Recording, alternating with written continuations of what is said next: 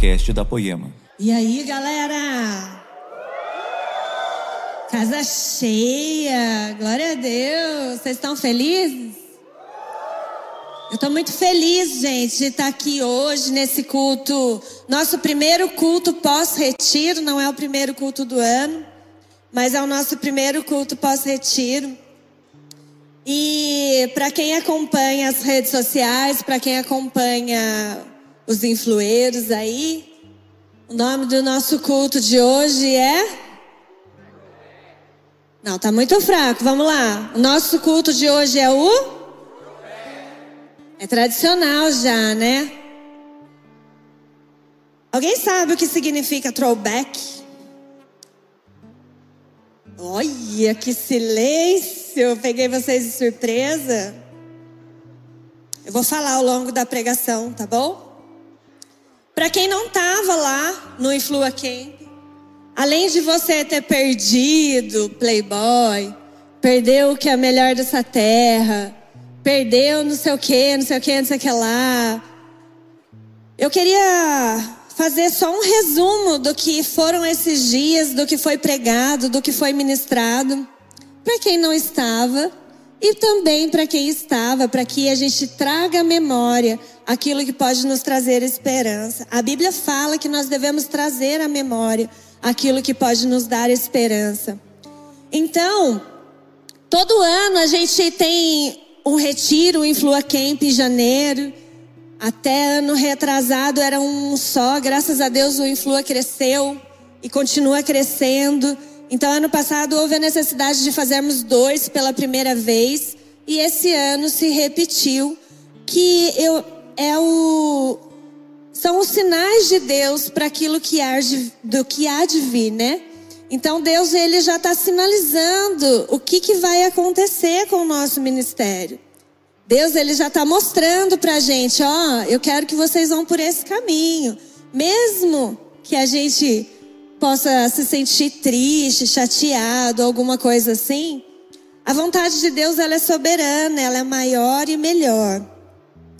Então, throwback significa retorno, retrocesso, visitar o passado. É isso que significa essa palavra. Por isso que postamos fotos na quinta-feira, TBT, né? de a quinta-feira da lembrança. Literalmente traduzido seria mais ou menos isso. Quinta-feira é o dia de relembrar algo.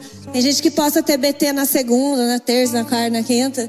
Tá tudo bem, gente. O TBT é seu, você posta no dia que você quiser. E azar de quem quiser ficar corrigindo, entendeu? Tá tudo certo. No primeiro camp, nós tivemos a presença do Xandão, do Laden e do Léo. O Xandão, ele ministrou sobre a unção e a glória de Deus. Então ele falou sobre Moisés, além de muitas coisas que ele falou, ele falou sobre Moisés, né? Moisés carregava a unção, mas ele pediu para ver a glória de Deus. O Laden ministrou sobre Romano 12, 2 para nossa mente ser transformada segundo o padrão de Deus, para que a gente possa viver qual é a boa, perfeita e agradável vontade de Deus. E o Léo, ele ministrou sobre Logos e Rema.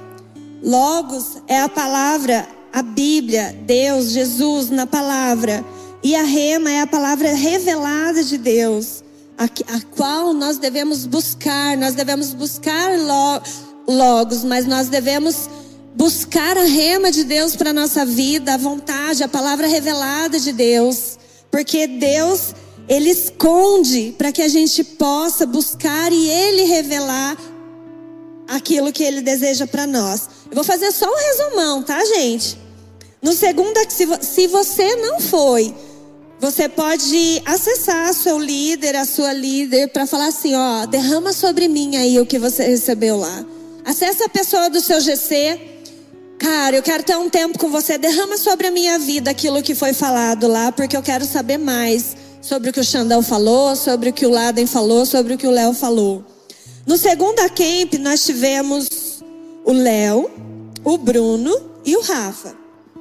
O Léo não ministrou a mesma palavra, mas ele ministrou sobre a arca da aliança, que é a presença de Deus.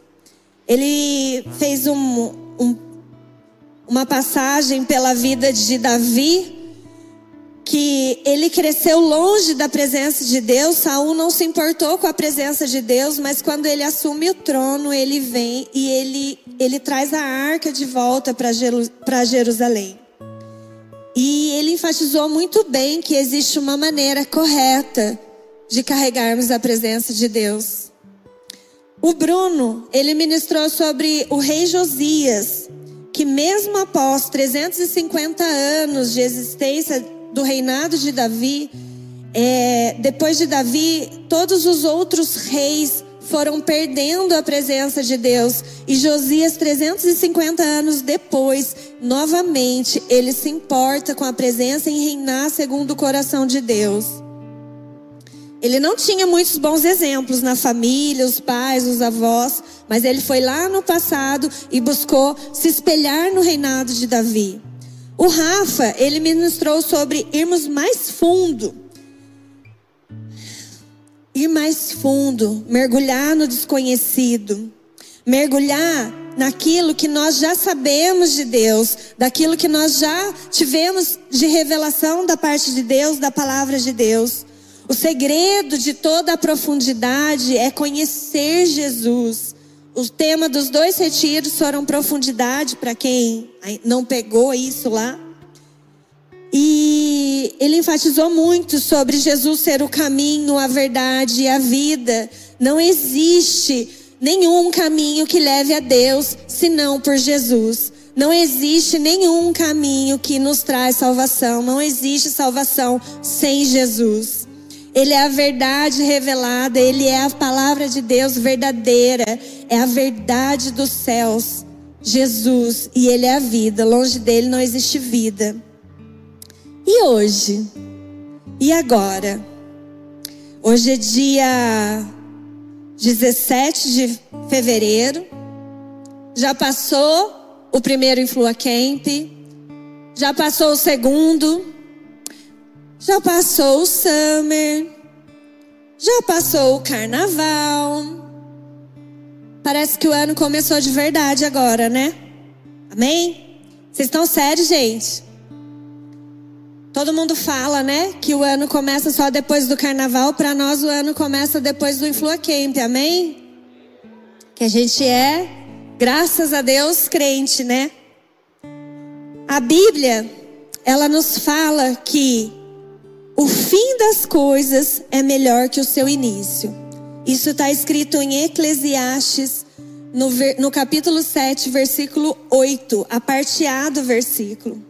Como assim?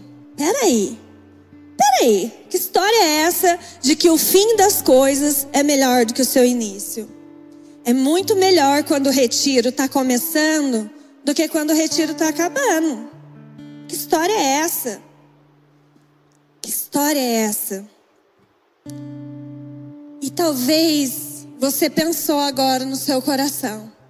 Ai, eu não concordo. Virou o olho assim. Essa é uma verdade tão verdadeira que eu posso te provar. Eu vou provar para vocês, vocês vão falar se vocês concordam ou não. Terminar o ensino médio é melhor quando a gente começa ou quando a gente termina? Terminar uma faculdade, para quem está começando, é melhor quando começa ou quando termina? A gravidez, a gente fica muito feliz de receber a notícia da gravidez. Nossa, foi lá, fiz o exame, nossa, deu positivo, aquela emoção. Fiz ultrassom, coraçãozinho batendo, delícia, ouvi o coraçãozinho do neném, senti o chutinho. Mas é muito melhor quando a gente pega a criança nos, nos braços e pode sentir o cheirinho da criança e pode, sabe, ver ali um milagre de Deus que foi gerado dentro de nós. É muito melhor quando a gravidez acaba do que quando ela começa. O namoro, gente, é muito melhor quando o namoro acaba do que quando ele se inicia. E aí vai ficar um spoiler que vai, vai subir aí por esses dias aí no Poema Plus. O namoro, ele foi feito para acabar. Ele não foi feito para ser eterno, durar 10 anos, 20 anos, 30 anos. O único propósito do namoro é o casamento. Então a gente fica muito feliz, né? De começar. Quem ainda não passou por essa experiência, calma, Jesus está preparando o melhor. Guarda o seu coração em Jesus. Busca em Jesus aquilo que você precisa se tornar para que você possa viver algo de Jesus nessa área sentimental. Amém? Acalma o coração, aquieta os hormônios. Eu sei que é difícil, gente, mas vai dar certo. Mas o propósito do casamento é acabar. E é muito melhor quando a gente se casa do que quando a gente começa a namorar. Ainda mais a gente que é crente. Amém, gente? Quando casa é só glória, aleluia. Glória a Deus. O Summer, ele veio depois do Acamp. Acabou o Influa Camp. Ah, meu Deus do céu, quem vai ser da minha vida agora, Deus? Como que eu vou viver? Vou ter que. Veio o Summer. Muito melhor. Tivemos o batismo. Lá no Acamp vocês se decidiram, vários de vocês, eu e o Bruno, a gente pôde ler aqui os testemunhos da galera. Me decidi no Acamp. Gente, foi tão emocionante, é tão incrível pegar um papel com um testemunho e falar: é isso, Jesus. Eles entenderam, eles entenderam o que a gente falou. Por que, que a gente não gosta? E aí, voltando para o fim das coisas. Por que, que a gente não concorda com esse versículo muitas vezes? Mesmo ele estando na Bíblia, nós temos às vezes o hábito de brigar com Deus. Por que, que nós não concordamos? Eu não concordo. Como assim? O fim das coisas é melhor do que o início? Porque Deus colocou em nós o anseio pela eternidade. Abram suas bíblias, não, Bíblias, em Eclesiastes 3:11. Vou abrir minha Bíblia evangélica aqui que eu trouxe também. Que hoje eu tô assim, ó, meu modelito camponês evangélica. Porque graças a Deus, Jesus é bom. Eclesiastes 3.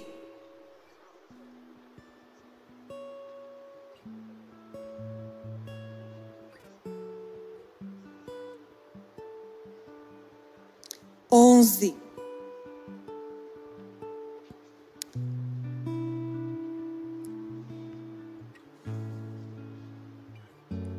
Ele fez tudo apropriado ao seu tempo. Também pôs no coração do homem o anseio pela eternidade.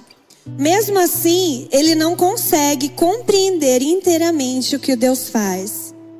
Deus, ele não nos fez para aceitar o fim. Talvez seja por isso que temos tantas dificuldades quando falamos da morte. Temos muita dificuldade em, mesmo quando a pessoa é salva, viveu com Jesus, viveu, sabe, uma vida abençoada, conhece Jesus e tudo mais. Nós temos essa dificuldade para entender a morte, porque dentro de nós, a Bíblia fala que Deus colocou dentro de nós o anseio pela eternidade, coisas eternas que não se acabam nunca mais. Então nós sofremos quando terminamos um namoro que não era de Deus, que não se transformou num casamento.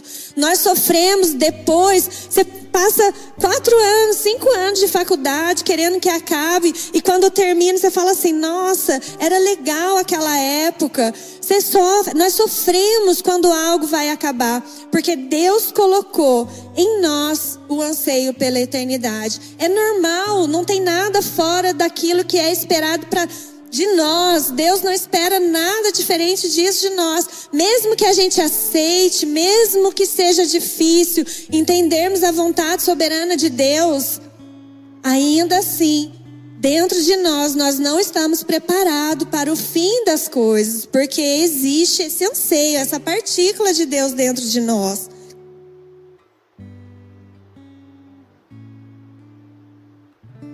Mas a caminhada cristã ela se trata de uma corrida aonde tem uma linha de chegada.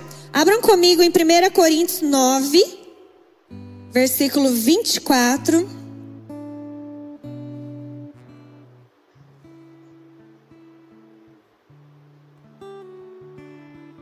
Fala assim, ó, 24 e 25 que eu vou ler. Vocês não sabem que de todos os que correm no estádio, apenas um ganha o prêmio? Corram de tal modo que alcancem o prêmio. Todos que competem nos jogos se submetem a um treinamento rigoroso para obter uma coroa que logo perece. Mas nós o fazemos para ganhar uma coroa que dura para sempre. O final dessa corrida que nós estamos correndo nos leva à eternidade. Então, tudo aquilo que nós estamos vivendo, tudo aquilo que nós estamos recebendo, toda, toda a rema de Deus, a palavra revelada, a vontade de Deus para nossa vida que nós estamos buscando, todos os nãos que estamos falando para nossa carne, tudo aquilo que estamos vivendo sacerdócio, indo até as pessoas, pregando o evangelho, estamos cumprindo os mandamentos de Deus. Tudo isso é uma corrida, a qual o final delas é a eternidade, aonde vamos viver eternamente com Jesus, aonde não haverá mais choro, não haverá mais dor, não haverá mais morte, não haverá nada aquilo que nos assola, que nos assombra, que nos entristece. Ficaremos eternamente adorando e cantando junto com os anjos. Santo, santo, santo, santo é o Senhor. Santo, santo, santo, santo é o Senhor. É para esse lugar que nós vamos. Nós não vamos mais viver nesse lugar onde a nossa carne perece, sente dor, fica doente, passa fome, passa necessidade. Não haverá mais fome, não haverá mais tristeza, não haverá mais nada daquilo que aflige a nossa alma. Então nós temos que ter isso na nossa mente que essa corrida está nos levando para esse lugar. Mateus 6,6 que a gente tanto prega aqui sobre quando você for orar. E aí eu vou fazer um adendo que muitas vezes nós pregamos Mateus 6,6, mas se você ler Mateus 6 inteiro, você vai ver que Jesus ali está falando das práticas espirituais. Quando você jejuar, ele não está falando se você jejuar. Ele está falando quando, ou seja, você precisa jejuar. Gente, é tão incrível saber que a ciência, ela está vindo agora comprovando aquilo que a Bíblia fala há mais de dois mil anos. Ela tá vi... Sabe qual é a fonte da juventude, segundo a ciência agora? O jejum. É a fonte da longevidade. Eu tenho um, algumas amigos, alguns amigos que são estudantes que são profissionais da saúde, educadores físicos, nutricionistas. A minha nutricionista me falou isso agora, na quinta-feira. Camila, a ciência, ela, ela vem comprovando que a fonte de se viver muito é a longevidade. E se você tem a necessidade, se você não entende muito bem acerca do jejum, o jejum ele nos deixa mais sensível para aquilo que Jesus quer falar conosco. Então, quando vocês jejuarem, Ai, porque Deus me falou. Você jejuou? Não. Você orou? Não. Como é que Jesus te falou? Ah, porque eu pedi um sinal. Jesus pode dar sinal. Mas sabe quando você vai ter certeza que é Jesus que está falando com você? Quando você mortificar a sua carne através do jejum, através da oração. Aí você vai estar sensível, não para aquilo que você deseja viver, mas para aquilo que Jesus quer que você viva. Amém? Mateus 6 inteiro vem falando sobre quando você orar, entra no seu quarto. Ninguém precisa saber. Você vem aqui na igreja e fica aqui, ó. Às vezes, o seu único momento de oração é nesse momento aqui de adoração. Deus me livre do influa ficar mais legal do que espiritual. Deus me livre de um dia vocês gostarem mais de vir no culto do que de ir para o quarto de vocês e ter um tempo com Jesus. Não é isso que nós estamos ensinando para vocês. Não é isso. Que vocês possam estar aqui não para sair na foto depois do Influeiros, no feed, nem do Poemeiros. Gente, em nome de Jesus. Se entrega sim porque de tal modo Às vezes, e agora vai para as meninas, né? O recado. Você se maqueia tanto para vir no culto e tá tudo bem, vir linda e maravilhosa, que você acaba sendo roubada do quebrantamento que Jesus quer fazer você na, na presença, junto com a igreja. Que você não pode chorar, senão vai borrar a maquiagem. Deus me livre. Ai, vou pular lá na frente, vou ficar suando, meu cabelo vai ficar como depois? Vou pro rolê depois. Quebra isso, gente. Em nome de Jesus, sejam livres de verdade na presença de Deus. A liberdade verdadeira, ela requer muitas vezes dançar, como Davi dançou. Ele foi chamado de tolo. Léo falou sobre isso por Mical, né? Onde já se viu um rei dançando desse jeito. Onde já se viu um pastor ficar pulando aqui junto com os adolescentes. Você é louco. Todo culto agora tem que ficar baixo, levanta, baixo, levanta. Para de ser fariseu. Ficar julgando os irmãos que tá aqui adorando Jesus. Não julga não. Mas também não julga quem está lá sentadinho não, viu gente? Vocês estão pulando aqui. Estamos tudo no mesmo barco. É tudo. Se não é uma adoração verdadeira, se não é uma oração, uma entrega verdadeira para aquilo que Jesus está fazendo nesse ambiente, cada um examine a si mesmo. Eu li, e eu não sei quem é o autor, uma frase que fala assim: Muitos se frustram na caminhada cristã porque acham que ela é uma corrida em direção às bênçãos de Deus. E na verdade, a caminhada cristã é uma maratona em que o principal objetivo não é cruzar a linha de chegada das bênçãos, e sim desfrutar da jornada de um relacionamento com o Senhor.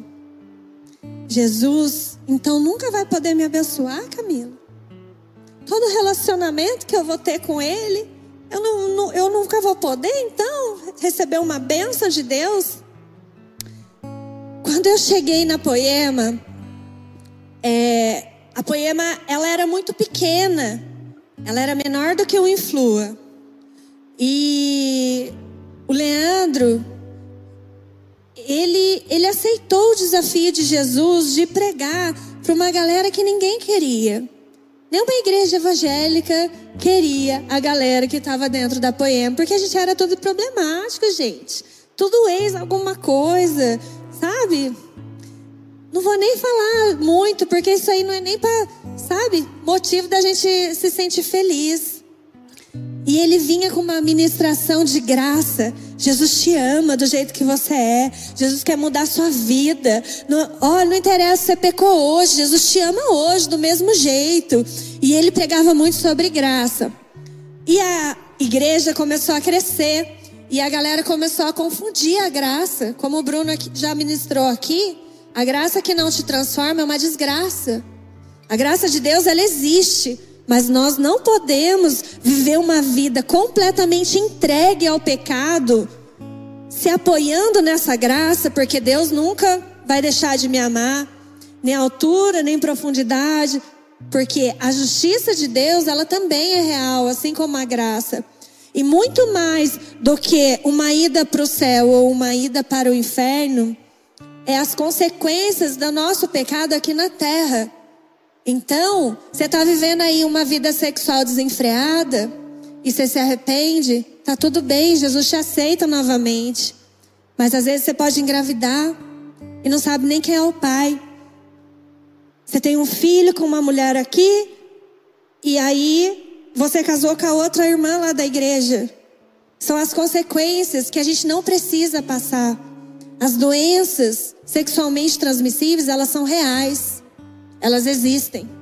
E algumas, ainda que não seja AIDS, ela não tem cura. Não tem cura. E aí você vai casar com outro que Jesus preparou para você, você vai colher daquela consequência daquilo que você viveu, das suas escolhas. Então fiquem atentos com as escolhas que vocês estão fazendo. Fica fumando vapor, né? É, um, é uma bomba para o pulmão isso, gente. Não se trata de ir para o céu até onde eu posso pecar, ou ir para o inferno, ou vou na igreja. Não se trata só disso. Isso é o mais importante. Mas se trata daquilo que nós estamos vivendo de verdade com Jesus. Se nós.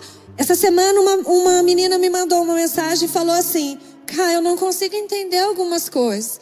As meninas têm um culto, os meninos têm um culto igual do Influa. A gente tem uma igreja da hora igual a Poema. A liderança dessas galera do Influa é top. Mano, tudo isso, não sei o que, tem um acampamento, tem isso, não sei o que, não sei o que, não sei o que. E ela começou a falar tudo de bênção. Como que elas não conseguem entender algumas coisas? A minha resposta para essa menina foi: o dia que você descobrir, você me conta. Que eu também não sei. Eu não sei como a presença de Deus, ela não é tão atraente ao ponto de transformar a vida de vocês. Eu não sei como que é, podemos desejar tanto uma profissão ou uma aceitação e não desejarmos na mesma medida a presença de Deus dentro de nós, na nossa vida, na nossa casa, na nossa família. Eu não sei. Mas temos sim muitas bênçãos para viver nessa terra. Ah, é, voltando, né? Peraí. Aí o Leandro mudou a pregação. No meio do rolê, igual Jesus fez. Jesus foi, estava pregando lá para os discípulos, para a multidão. Vem, vem, o reino de Deus está próximo. Daqui a pouco ele começa a falar: nega-se a si mesmo. Vem lá o sermão do monte, né? Bem-aventurados que choram. Mano, tudo aquilo lá do, sermão do monte, Jesus mudou a pregação no meio do rolê. A galera começou a sair e falou: Não, não quero isso daí não. Quando por mim vocês forem perseguidos, não, não quero viver isso não. Sobrou alguns, ele olhou e falou: assim, E vocês estão fazendo o quê? Leandro mudou a pregação. Ó, agora é o seguinte: vocês já estão entendendo umas coisas, vocês já estão entendendo os rolê. Chega a hora de vocês morrer. Agora está na hora de vocês morrer para a vontade de vocês. Agora está na hora de vocês morrerem para a carne de vocês. Agora está na hora de vocês renunciarem aos pecados. Então, sabe o cigarro que você está fumando?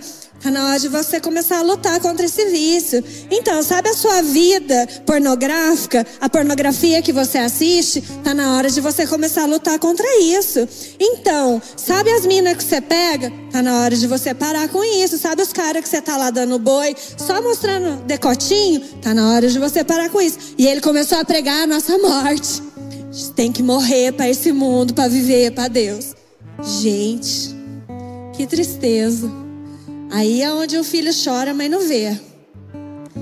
É onde que você entra no quarto e fala: Jesus, socorro, Deus, me ajuda, porque eu não estou conseguindo. E cai de novo no pecado. E chora de novo com Jesus. E cai de novo no pecado. E a morte é ali. E todo domingo, Leandro. Vão morrer, galera. Vão morrer. Daqui a pouco, Jesus mudou de novo a, a pregação. Ele veio sobre nós e falou assim: ó, agora chegou o tempo de cantar. Tempo de cantar chegou. Tempo... Gente, Jesus começou, a, gente, a nossa entrega começou a ser tão intensa, Jesus, Começamos a viver coisas tão extraordinárias com Jesus, porque a gente estava morrendo, morrendo, morrendo, e vinha para o culto de manhã, uma, lá atrás da Bombom, uma igreja quente, parecia uma lata de sardinha no domingo à noite, porque estava explodindo já de tanta gente, ficava gente na calçada. Tão entregues estávamos à obra de Deus, a Jesus, e Jesus começou a transformar a vida de uma galera. Aí começou a surgir, né? Um emprego melhor, uma galera virou empresário. Outra galera começou relacionamento. Quando começou a surgir essas coisas, essas bênçãos na nossa vida, a gente não sabia como se comportar. Falava assim: não, isso não é de Deus, não. Eu já contei aqui para vocês o meu relacionamento com o Bruno, né? Que? Não, tá querendo me roubar de Jesus esse relacionamento, não vou querer, não. Que? Esse emprego aqui, para ganhar três vezes o que eu ganho? Ainda vou continuar no GC, no culto e tudo. Não, não é de Deus. Pra me roubar, é para me roubar. Certeza que o diabo colocou isso aqui no meu caminho agora para me roubar de Jesus. Nós não sabíamos mais lidar com as bênçãos de Deus. De tanto que a gente começou a morrer, morrer, morrer, morrer. Aí a gente teve que aprender de novo com ler sobre receber as bênçãos de Deus. Ele até pregou essa semana. Para quem não segue, eu, eu copiei isso dele, tá, gente? Esse versículo aqui eu tirei lá dos stories dele. Fala assim, ó. Jesus respondeu em Marcos 10, 29 e 30. Abre aí sua Bíblia. Vamos ler a Bíblia. Quem não tem prática, agora é a hora. Vamos lá.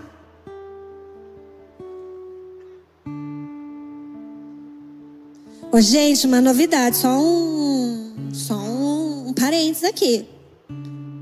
A Store agora, tá? Pra quem não tem Bíblia, a Store agora abre nos cultos do Influ, que a gente tá voando, ó. Jesus tá com nós, hein, galera? Store, tamo ao vivo. Quero mandar um beijo para minha mãe, para o meu pai, para você. Sempre foi meu sonho falar isso. Na minha infância tinha um programa da Xuxa. Falei.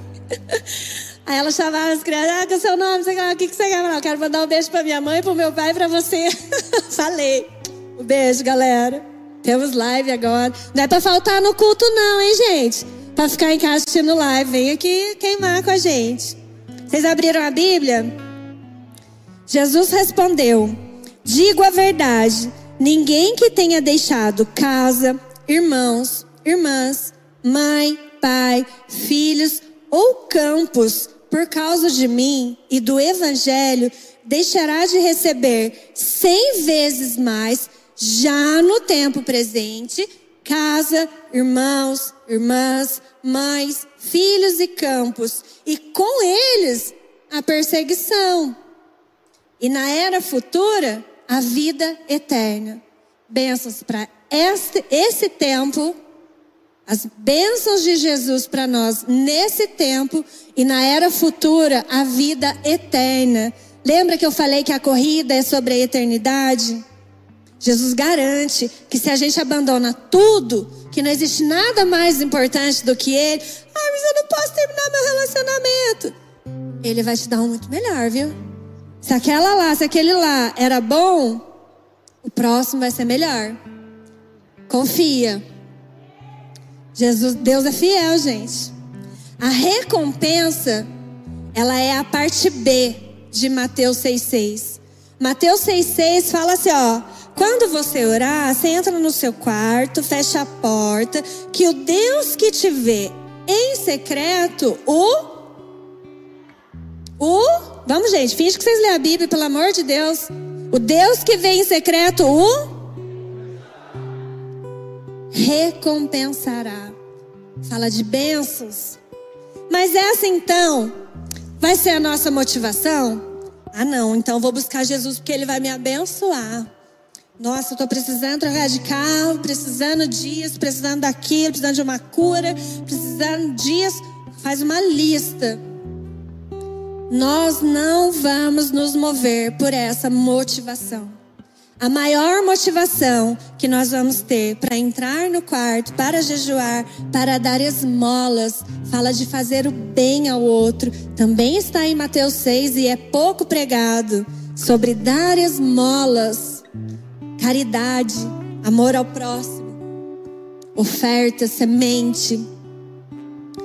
Quando nós fizemos essas coisas, a motivação disso tudo não é aquilo que nós vamos receber de Deus, mas é quem Deus é, quem Jesus é para nós. Se a gente não se relacionar com Ele, Ele nunca vai ser nada para nós. Ele vai ser só uma história daquele cara que está lá pregado na cruz, no boteco, sabe? Lá na padaria, lá cheio de gordura e teia de aranha e pó que está lá na sala da, de casa, na Bíblia, no Salmo 90, porque a minha mãe é católica. Lá em 91. Vai ser só isso. Se a gente não se relacionar com Jesus, Jesus é só isso. Ele não é só isso.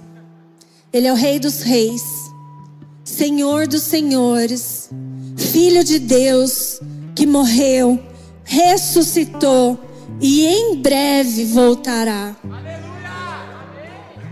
Jesus é tudo que nós precisamos.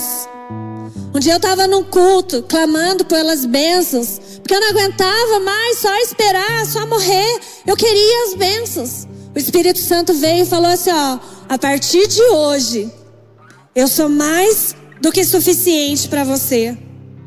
Mudou toda a minha vida. Enquanto Jesus não for mais do que suficiente do que um rolê, do que uma amizade, do que um relacionamento, do que um emprego, do que um carro, do que um reconhecimento, do que uma aceitação.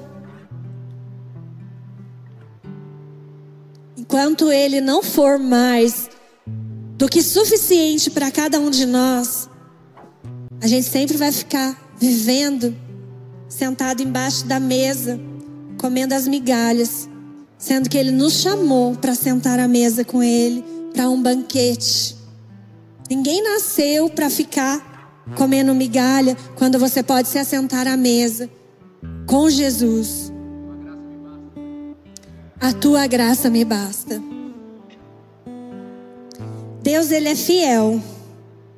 Não há nada em Jesus que o desabone na fidelidade dele. Ele prova através da palavra ele prova através de tudo que ele já fez, que ele faz e que ele ainda vai fazer. Em Deuteronômio 7:9 fala assim: Saibam, portanto, que o Senhor, o seu Deus, é Deus. Ele é o Deus fiel que mantém a aliança e a bondade por mil gerações daqueles que o amam e obedecem aos seus mandamentos. Deus é fiel, amigos. Esses dias aí, eu estava no aniversário na casa do Renatinho. O Renatinho é um dos nossos líderes aqui da base. E eu não conhecia a família dele, eu não sabia nem que a mãe e o pai dele e o irmão dele eram daqui da Poema. Uma falha minha. E aí eu estava conversando com a mãe dele, eu perguntei: "Nossa, que legal, né? Vocês todos são da Poema". Como é que foi chegar da Poema? Porque eles são de São Paulo, vieram para Taubaté. Aí ela falou assim para mim, Camila, eu fui por causa do Renato. O Renato estudava numa escola e aí ele conheceu uns meninos lá da igreja que convidou ele para ir. E ele foi. E aí eu comecei a ver a mudança do Renato dentro de casa. Eu olhava e ele estava chorando, tocando violão no quarto e orando com Jesus. E eu não estava na presença de Deus. Eu estava afastada da presença de Deus. E eu comecei a olhar aquilo, eu falei: "Meu Deus, o que é isso que o meu filho está vivendo?" Essa presença que está no quarto dele eu conheço. Eu já te conheci dessa forma um dia, já me relacionei com você um dia. Eu preciso ir lá para ver o lugar que está transformando a vida do meu filho. E hoje tá o Renato, a mãe, o pai, o irmão, a noiva, mais uma galera. Eu tive com uma menina essa semana, falei: "Como é que você chegou na Poema?" Ela falou: "Pelo Renatinho". E mais uma outra pessoa, vocês conseguem entender que quando a gente fala que vocês entram em lugares que nós não entramos, é disso que a gente está falando? Só que se o Renato não tivesse vivido isso, ele teria alcançado a família dele, ele teria alcançado os amigos dele da escola. Se os amigos da escola que alcançou o Renato não tivessem vivendo isso, teria alcançado o Renato? Eu não estou falando isso para exaltar ele, não, viu, gente? Mas para causar temor, viu, Renatinho? Porque a glória é de Deus. Só que se a gente se posiciona, vem uma galera. Não tem um lugar, um lugar que a gente passa, que a gente está vivendo posicionado com Jesus, que as pessoas não querem o Deus que a gente vive, o Deus que a gente conhece. Não tem, gente. Eu falo porque eu me converti, era só eu. Hoje tem uma galera da minha família. Nos trabalhos que eu já passei em escritório, eu já rodei escritório que vocês não estão ligados. Uma galera. Isso é para a glória de Deus. Para a glória de Deus que eu estou falando isso, não é para É porque se vocês se posicionarem, se Jesus se tornar mais do que suficiente para vocês, vocês vão alcançar lugares que ninguém aqui de cima consegue alcançar. Vocês estão dentro das escolas, gente. Vamos lá, alguém. Mas Deus é o Deus da bênção. Ele abençoa. Glória a Deus, Deus da vitória, Deus fiel, aleluia, xaramanai. Vem, Jesus, que eu tô facinho para suas bênçãos. Tamo aí, bora. Só que a chance da gente se perder no meio das bênçãos é muito grande. A gente para de correr a corrida. Lembra que eu falei lá no começo que é uma corrida? A gente para de correr. Em Apocalipse 2, Deus ele escreve uma carta à igreja de Éfeso. E ele fala assim: Eu conheço as suas obras. Elas são boas. Elas são top. Vamos abrir. Apocalipse 2.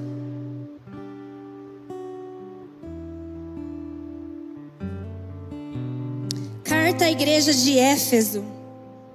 Ao anjo da igreja em Éfeso, escreva: estas são as palavras daquele que tem as sete estrelas na sua mão direita e anda entre os sete candelabros de ouro. Conheça as suas obras. O seu trabalho árduo e a sua perseverança. Sei que você não pode tolerar homens maus, que pôs à prova, e que, os que dizem ser apóstolos, mas não são. E descobriu que eles eram impostores você tem perseverado e suportado o sofrimento por causa do meu nome.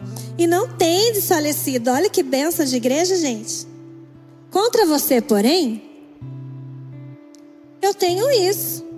Você abandonou o seu primeiro amor. Lembre-se de onde caiu. Arrependa-se e pratique as obras que praticava no princípio. Oração, jejum, esmola, comunhão dos santos.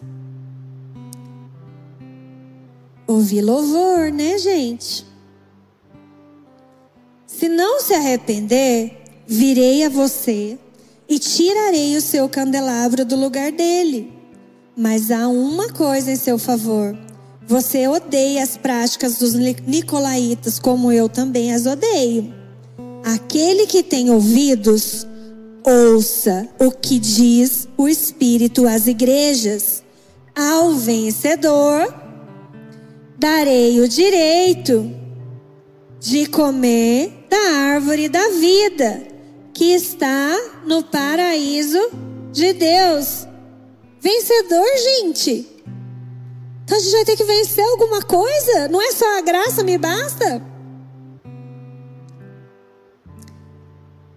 O fim da igreja de Éfeso não foi como o início.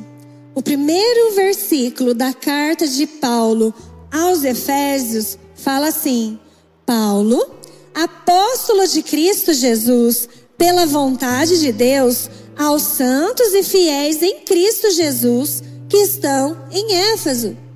Opa! Era uma igreja santa e fiel? Oxi! O que aconteceu no caminho dessa galera? Por que, que Deus está falando isso lá em Apocalipse lá? Por que, que Jesus está falando isso? Revelou isso para João lá na ilha de Patmos? Não é melhor as coisas quando terminam do que quando começam? Espera aí, Camila, agora você confundiu toda a minha cabeça. Alguma coisa não está batendo nessa. Você está caindo em contradição? A Bíblia é cheia de contradição, gente. Mas ela é a contradição perfeita de Deus. Porque aquilo que é loucura para o mundo é sabedoria de Deus. Esse versículo que eu li lá no início, de que é melhor o fim das coisas do que o início delas, foi Salomão que escreveu no livro de Eclesiastes.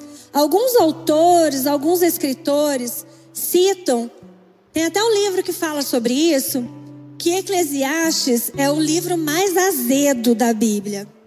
Parece que Salomão tá lá só é tudo, tudo correr atrás do vento. Ah, desiludido da vida. Oxe, mas Salomão não é o cara. Peraí, ele não foi ricaço? Foi o homem mais rico e mais sábio da terra. Por que Salomão escreve Eclesiastes no fim da vida dele, gente? Um livro azedo? Parece que ele estava desiludido da vida, não queria mais viver, não queria mais nada. O que, que aconteceu? Salomão foi o homem mais sábio e rico da terra e ele ganhou todas essas bênçãos de ser rico e sábio com uma única oração que ele fez. Deus aí pergunta para Salomão: O que, que você quer? Salomão responde assim para Deus: Eu quero sabedoria para conduzir o seu povo. Ele não pede sabedoria para ficar rico, nem para ser o bambambam, bam, bam, mas ele pede sabedoria porque ele ia se tornar o rei e ele precisava conduzir o povo de Deus. Eu aprendi isso na aula de história e depois eu fui entender o que eu aprendi na aula de história através da Bíblia quando eu me converti. Eu achava um absurdo. Quando eu aprendi isso no ensino médio, os reis, eles eram instituídos por Deus. Então tudo que a gente vê de reinado, os livros de história falam assim: "Ah, Deus ia lá instituía um rei, e aí eles iam reinando de geração em geração, filho após filho, enfim, a monarquia. E eu achava aquilo um absurdo. Vai ver se pode. Deus vai levantar rei. Depois eu fui ler na Bíblia, que é isso mesmo. É Deus que fez, porque a presença de Deus já não era mais suficiente. O povo começou a pedir um rei. Olha só, gente. Ele já não queria mais ter relacionamento com Deus, não. A gente quer um rei agora. Levantou Saul. Mas isso é outra pregação. O fim de Salomão, nós conseguimos identificar como estava o coração dele através da leitura do livro de Eclesiastes. E sabe o que mais que fala na Bíblia? Que ele teve mais de mil mulheres e concubinas. E cada uma delas adorava um Deus. E ele levantou um altar para cada Deus de cada uma das suas mulheres. Ou seja, ele já deixou de adorar Jesus, Deus, né? De ter um altar ao único Deus, o Deus soberano, o Deus verdadeiro, o nosso Deus. Ele começou a levantar altar de adoração para tudo. Ah, ai, que amor. As mulheres dele iam lá, né? Imagino eu na minha mente criativa. Ai, de, mozão, sabe o que, que é?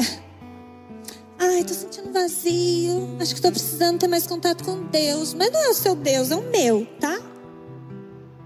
Você pode levantar lá, mandar alguém fazer isso para mim? Ele foi se rendendo. Ele foi se entregando em meio a tantas coisas que ele tinha. O fim de Salomão não foi igual ao começo, gente. Será por isso que ele escreveu esse versículo em Eclesiastes? É melhor o fim das coisas do que o início delas? Podemos ter começado muito bem a nossa caminhada com Jesus. A gente pode ter começado o ano no Influa Camp. E agora? Como é que nós está? Como estamos? Como a gente estamos hoje? Depois do Influa Camp? A gente ainda está queimando de verdade?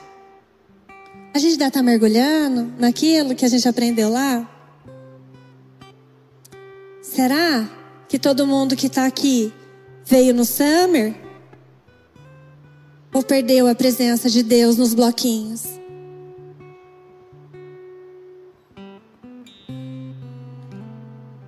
Como nós finalizamos é mais importante e é melhor do que como nós começamos. O melhor é o fim das coisas do que o início delas. O fim é a eternidade. O fim da Bíblia fala sobre a volta de Jesus para buscar a sua noiva para o casamento, as bodas do cordeiro. Eu tinha medo de ler Apocalipse, gente. Para mim era terrível ler tudo o que estava lá e eu também não entendia nada do que eu lia.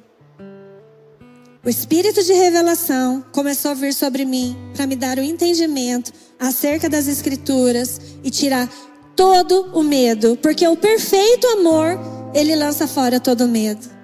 Jesus é o perfeito amor, o Espírito Santo tira todo o medo de nós acerca do fim. Mas como nós vamos nos apresentar diante de Jesus? E se ele tivesse voltado no carnaval, gente? Se ele voltasse hoje? Como nós nos apresentaríamos diante de Jesus para o casamento. Se o louvor quiser subir, já estou finalizando. Como nós vamos nos apresentar para Jesus? Como estão as nossas vestes? E eu não estou falando só de roupa, porém também estou falando como estão os nossos preparativos? O nosso relacionamento com o noivo, afinal de contas, nós vamos nos casar com ele. Será que a gente conhece o nosso noivo? Ou será que a gente está igual aquela galera lá daquela religião lá que tem casamento arranjado?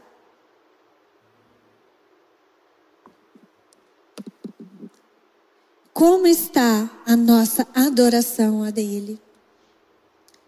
A nossa devoção, o nosso temor.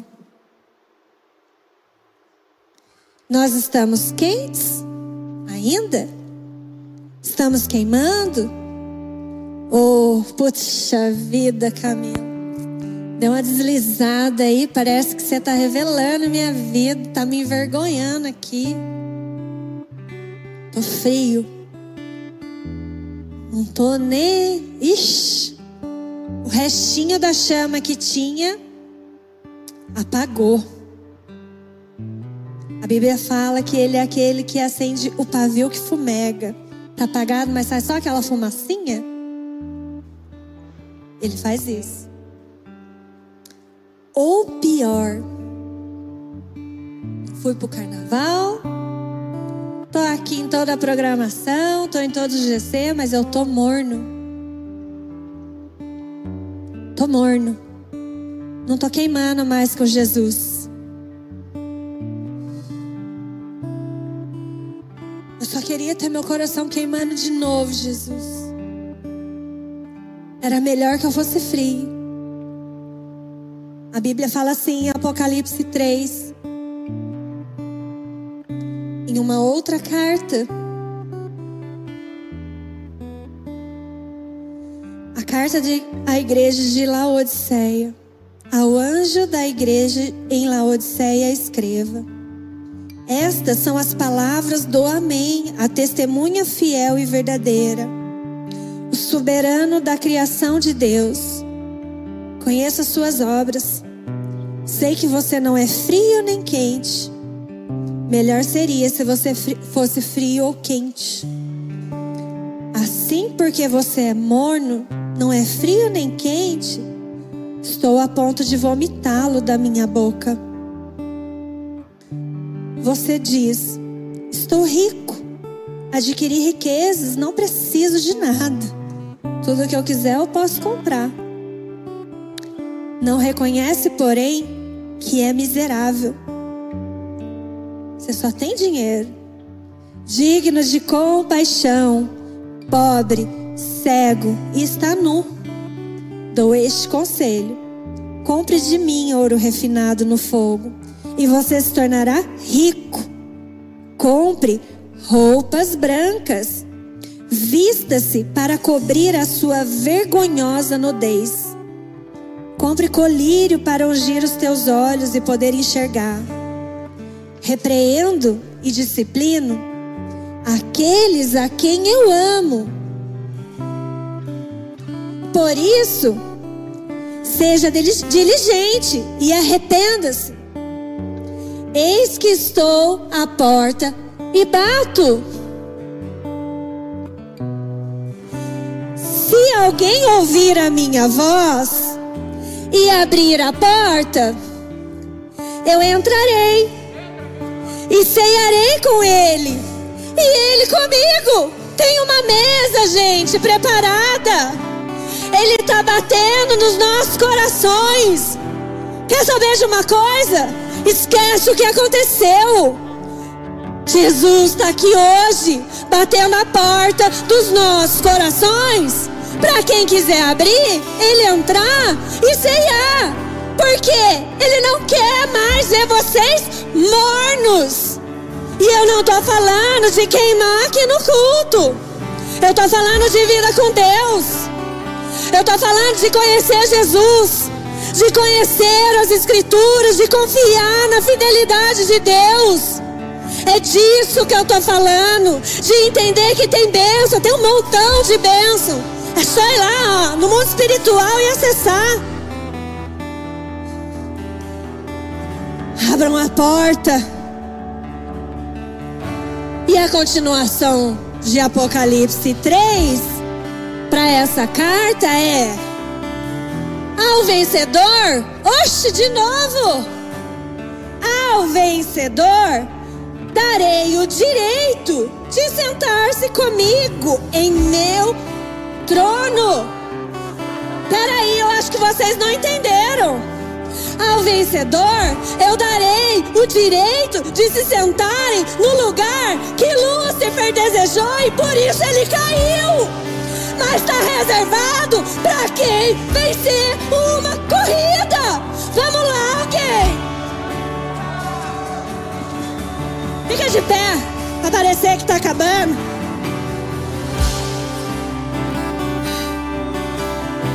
Assim como eu também venci, e sentei-me com meu Pai em seu trono. Aquele que tem ouvido para ouvir, ouça o que o Espírito diz às igrejas. O fim é melhor do que o início, gente.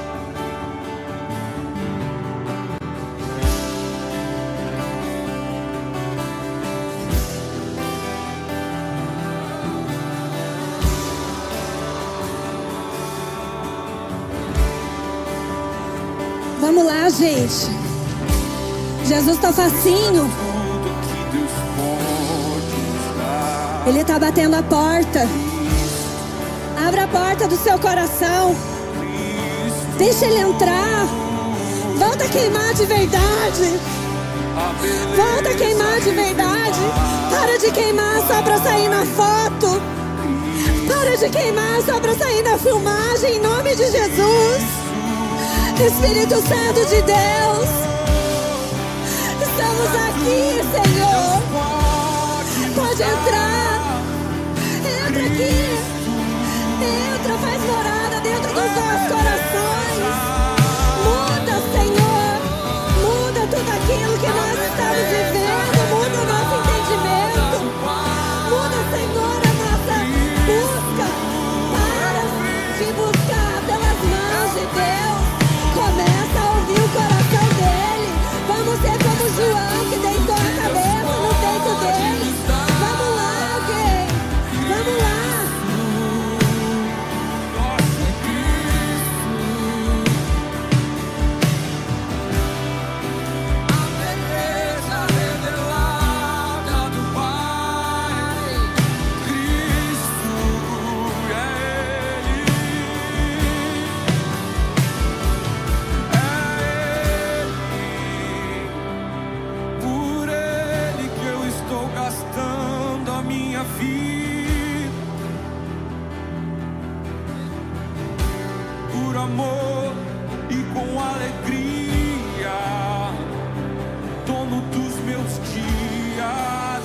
pode não ser uma verdade ainda. Ainda pode não ser uma verdade na sua vida. Mas cante até que seja. Por Ele nós queremos gastar as nossas vidas. cante isso, vamos. Dono dos nossos dias é Jesus.